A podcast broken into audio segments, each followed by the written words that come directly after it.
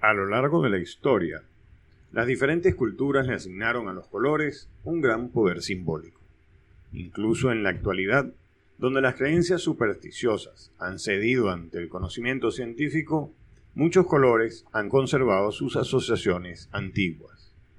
La mayoría de las personas sabe que las novias deben vestirse de blanco, que ver rojo significa estar enojado y que uno puede sentirse verde de envidia. Más allá de la idiosincrasia de una región o de una época, para cada persona los colores pueden tomar su propio significado personal. La artista plástica Vinia Winkelmann nos comenta sobre los colores y las asociaciones y sentimientos que le evocan. Para los artistas visuales, el uso del color está vinculado con lo que queremos transmitir. Expone nuestra relación con el entorno, nuestra cultura y experiencias. Mis colores son el amarillo, que es luz, los colores tierra, mi estación favorita, el otoño, y los verdes son frescura y paz. En definitiva, el color nos genera sensaciones. Pero aprender por qué existen estas asociaciones requiere una mirada retrospectiva a las creencias y prácticas de la antigüedad.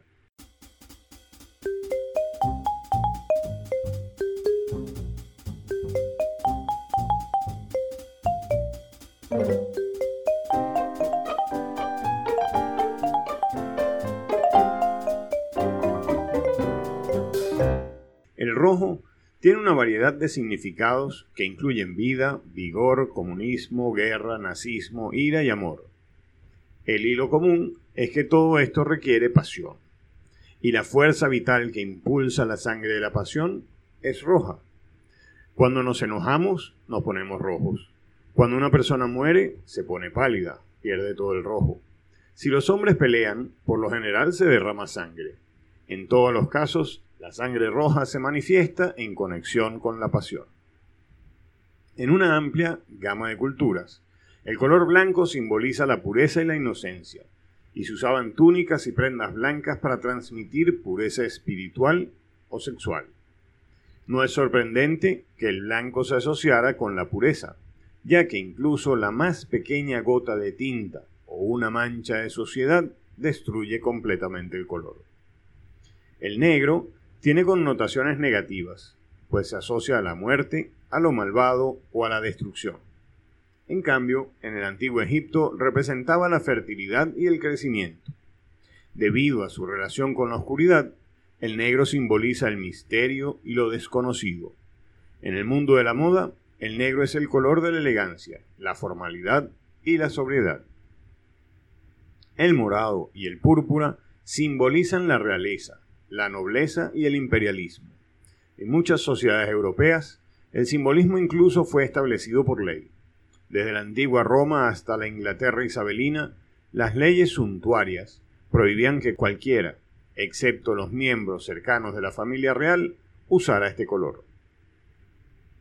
El estatus de élite del morado se deriva de la rareza y el costo del tinte que originalmente se usó para producirlo, por lo que solo los gobernantes ricos podían permitirse comprar y usar telas teñidas con este color. Otra consecuencia de esto es que el púrpura también llegó a representar la espiritualidad y la santidad, porque los antiguos emperadores, reyes y reinas que usaban el color a menudo se consideraban dioses o representantes de Dios en la tierra. El color azul nos lleva en forma automática a pensar en la verdad, el cielo o en el mar aunque es el favorito de la mayoría de las personas, se asocia con la tristeza. When you're feeling blue, estás deprimido, lo cual proviene de la asociación de lágrimas y lluvia con sus efectos depresivos. De hecho, en la mitología griega, Zeus hacía llover cuando estaba triste. El gris tiene connotaciones un tanto distintas según la cultura. Mientras algunas personas perciben este color como la indeterminación o la mediocridad, los expertos en psicología del color le dan un significado distinto, la paz, la tenacidad y la tranquilidad. Por razones obvias, el color verde representa la naturaleza y el medio ambiente, y de manera más abstracta simboliza la sabiduría. El verde, en su sentido degradado, nos dan los celos del monstruo de ojos verdes, que es el opuesto directo de la sabiduría celestial, porque los celos siempre se deben a la intrusión de los deseos del yo, mientras que la sabiduría celestial desea dar en lugar de recibir.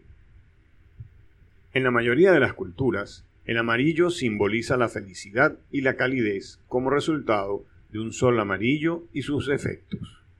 En culturas antiguas, donde un dios o dioses estaban asociados con el sol, como Egipto y China, el amarillo era el color más alto y noble, y por lo tanto el color de las figuras religiosas y la realeza. Por otro lado, ya hemos visto que todos los colores tienen una contracara, un significado degradado que tradicionalmente se opone al positivo. Entonces, junto con la calidez y la felicidad, el amarillo también representa la cobardía y el engaño. El naranja ha llegado a denotar una advertencia y se usa para ropa de alta visibilidad, como trajes espaciales y equipo de seguridad. Esta asociación es práctica. El naranja contrasta más fuertemente con el color azul y por lo tanto es muy visible contra un cielo despejado. De hecho, la caja negra de los aviones es en realidad color naranja. La frase en latín de gustibus non disputatum, traducida literalmente como sobre gustos no se disputa, se acercaría en castellano a sobre gustos y colores no hay nada escrito. Intenta subrayar la subjetividad e inutilidad de las discusiones en cuestiones de gustos personales. Muchas de las asociaciones mencionadas fueron impuestas por la idiosincrasia de una geografía o una época histórica, pero estas cambian con el tiempo o han sido modificadas por el mercadeo, la moda y por experiencias personales. Nos acompaña Alberto Ferrer de la promoción 1982. Bienvenido Alberto. Cuéntanos, luego de escuchar estas asociaciones de símbolos y colores, ¿cómo asocias tú realmente los colores? ¿Qué es lo que te viene a la mente a ti cuando se mencionan los nombres de los colores? Hola Miguel, bueno, ya que es una cápsula para exalumnos de un colegio, este, la verdad es que la, referencia color con algo siempre es con los prismacolor, con los creyones prismacolor. Entonces, por supuesto, el verde grama, el rojo escarlata, este, el marrón siena. Y yo diría que esa es mi, esa es la forma de cómo yo todavía relaciono muchos colores y muchos, muchas de las, de las imágenes que tengo es de, de, de los creyones prismacolor. Muchas gracias Alberto y bueno, los esperamos el próximo domingo para una nueva cápsula de la semana.